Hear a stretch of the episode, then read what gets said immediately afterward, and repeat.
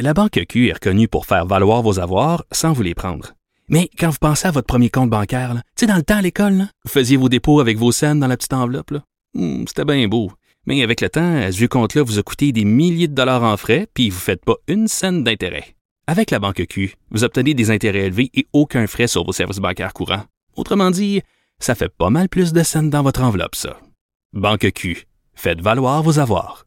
Visitez banqueq.ca pour en savoir plus.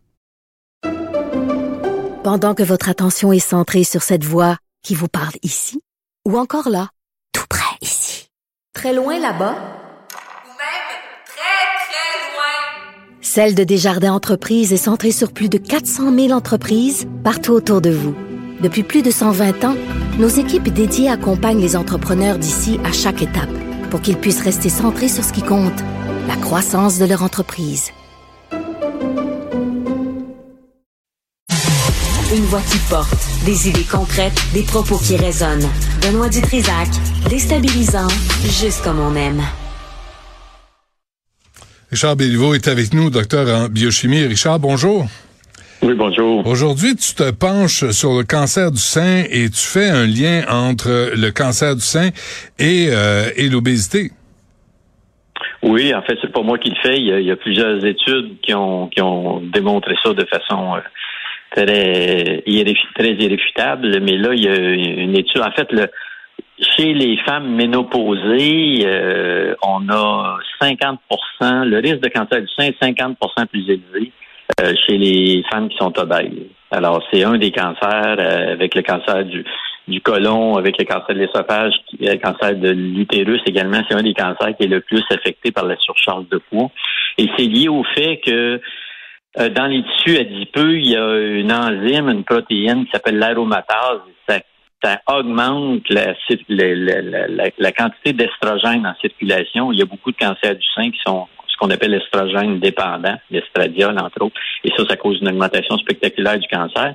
Il y a une étude qui vient de montrer que ce, ce, cette augmentation du risque de cancer-là chez les femmes qui sont en surcharge de poids est également liée à quelque chose d'extrêmement important parce que quand vous avez une surcharge de graisse, euh, le tissu adipeux, c'est un tissu qui est vivant. C'est constitué de cellules qu'on appelle des adipocytes. Ces cellules-là ont donc besoin d'un apport en oxygène, d'un apport en nutriments pour survivre. Mmh. Et euh, les, les cellules adipeuses vont produire ce qu'on appelle des facteurs de vascularisation elle stimule euh, la prolifération des vaisseaux sanguins. Et mon nouveau mot pour toi aujourd'hui, c'est angiogenèse. Euh, oui. Okay. Angiogenèse, c'est la, la, la néovascularisation d'un tissu. Et le, le tissu adipeux, donc, favorise la prolifération des vaisseaux sanguins pour s'alimenter en nutriments.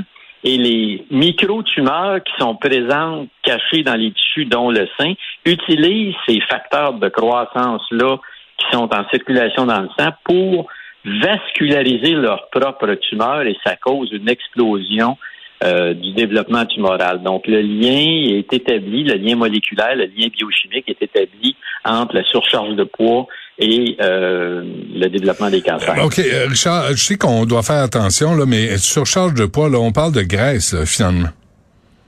Ben oui, on parle de graisse, on parle. Les deux tiers de la population nord-américaine sont en surcharge de poids.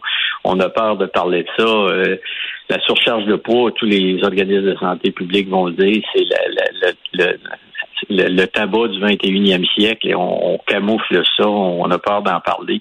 Vous savez, euh, l'alcool dont on a parlé récemment, c'est 10% d'augmentation du cancer du sein. L'obésité, c'est 50% d'augmentation. Tout le monde parle d'alcool, mais personne n'ose parler d'obésité. C'est un c'est un problème majeur et tant qu'on n'aura pas euh, on n'aura pas ça en tête. Là. Je termine l'article ce matin en disant si vous ne fumez pas, voici ce que devrait être votre priorité pour le cancer, c'est de perdre du poids. Euh, il n'y a pas d'ambiguïté là-dessus. On est d'une société où on veut euh, on a pilulisé la santé plutôt que de se prendre en main. Les gens veulent faire n'importe quoi. et je, pense que n'importe quoi au 21e siècle, c'est être en surcharge de poids. Il n'y a aucune, aucune toutes les maladies chroniques sont augmentées par la, surcharge de poids. Il y a un lien établi entre le diabète de type 2 et le développement des cancers.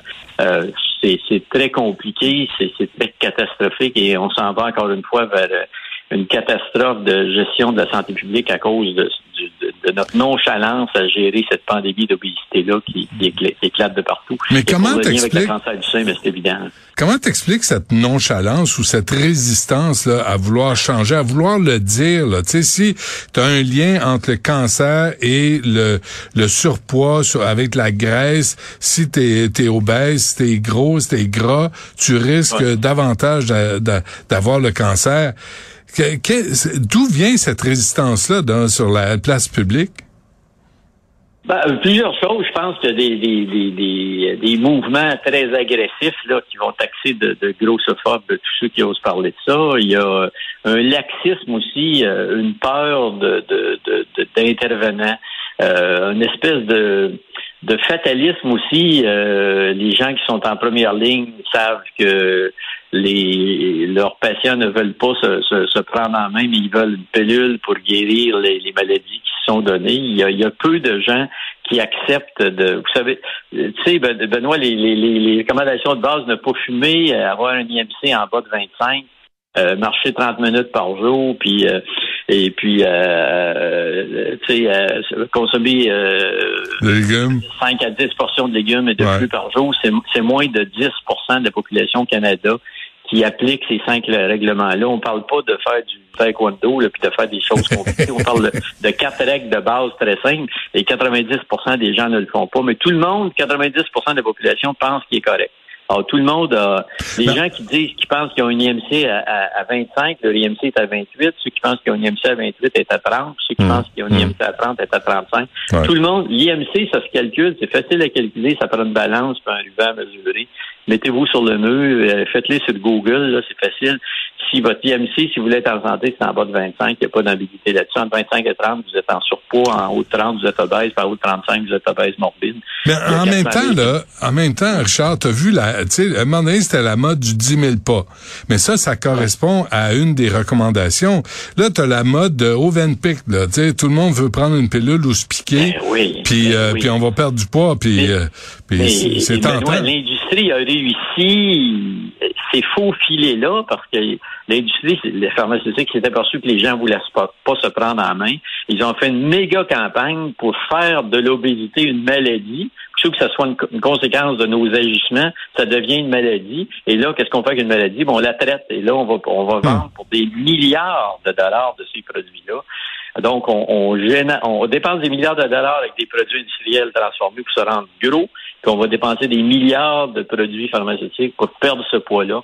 Et le problème, il est là. En fait, ces, produits-là sont appelés à un avenir radieux euh, parce qu'il va y avoir des milliards de dollars de générés parce que les gens ne veulent pas euh, tu, tu peux pas juste faire de l'exercice, Benoît. Il faut, faut c'est ton alimentation, c'est l'input. Euh, une boisson gazeuse, c'est 40 minutes de marche. Si tu prends deux, deux boissons gazeuses par jour, euh, un coke le matin, puis un Pepsi l'après-midi. C'est fou, hein? Faut que, tu marches, faut que tu marches une heure et demie avant de te coucher le soir. Si tu veux brûler juste ces calories-là, alors si tu aurais voûté, tu sais, euh, n'importe quoi dans la journée. C'est très, très facile de gagner du poids. On est fait d'un point de vue biochimique, d'un point de vue métabolique, par l'évolution, nous a créé des mécanismes de stockage de réserves caloriques pour les périodes de famine. Et euh, le 21, 20e et le 21e siècle, l'industrie euh, alimentaire, l'hypertransformation utilise cette faiblesse évolutive de là pour nous rendre, nous rendre gros. Mais tu viens de trouver, Richard, la solution.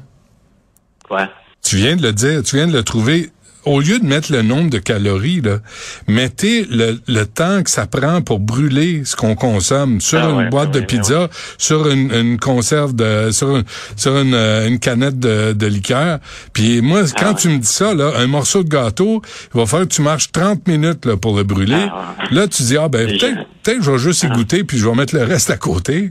Les gens, les gens ont pas d'idée. C'est la consommation régulière aussi. Tu sais, euh, prendre ça une fois de temps en temps en écoutant un match de, de, de, de sport, c'est pas grave. C'est de le faire tous les jours. Les, les gens consomment ces produits-là comme si c'était des produits anodins.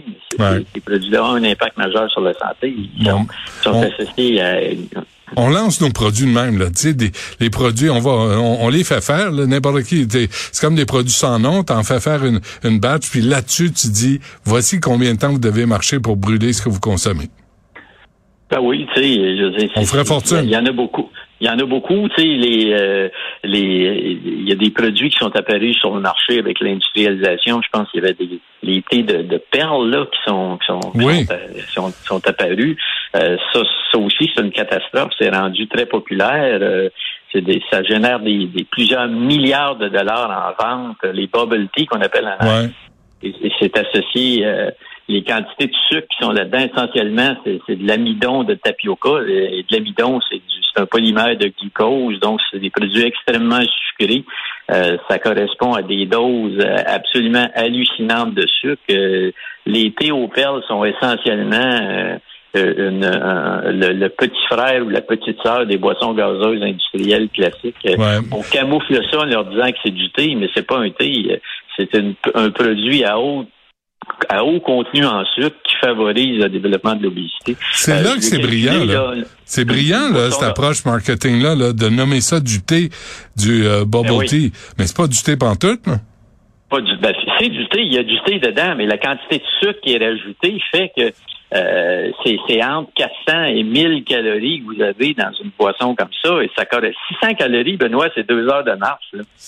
Alors, euh, si vous prenez ça, euh, les gens les gens boivent ça sur la rue comme s'ils buvaient de l'eau. L'eau, là, vous pouvez en boire, il y a zéro calorie dans l'eau. Il n'y a pas de limite à la quantité d'eau. Faut le rappeler. Hein? Mais quand, quand, tu bois un produit comme ça, tu te mets des, des puis parce que, évidemment, on n'aime pas l'amertume du thé, donc euh, les Taïwanais, parce que ça vient de Taïwan, c'est pas c'est récent, les bubble tea, ça date des début des années 80. C'est vraiment un produit industriel purement synthétique. C'est des, des perles de, d'amidon, de, de, de, tapioca, la fécule d'amidon qu'on fait bouillir dans des sirops sucrés. Les gens mangent ça parce que une consistance un peu spéciale. Ils s'imaginent que c'est un produit euh, végétal, mais c'est un produit hyper transformé qui est bourré de sucre. Essentiellement, c'est un aliment industriel hyper transformé. C'est des boules de sucre concentrées qu'on met dans un sirop de sucre parfumé avec un vague goût de thé, là, mais on est loin d'un produit santé. Et, ça, et ça, ça se vend. Il y a un marketing hallucinant là-dessus. Euh, on met de la pseudo-science, on, on, enveloppe ça, on présente ça comme si c'était santé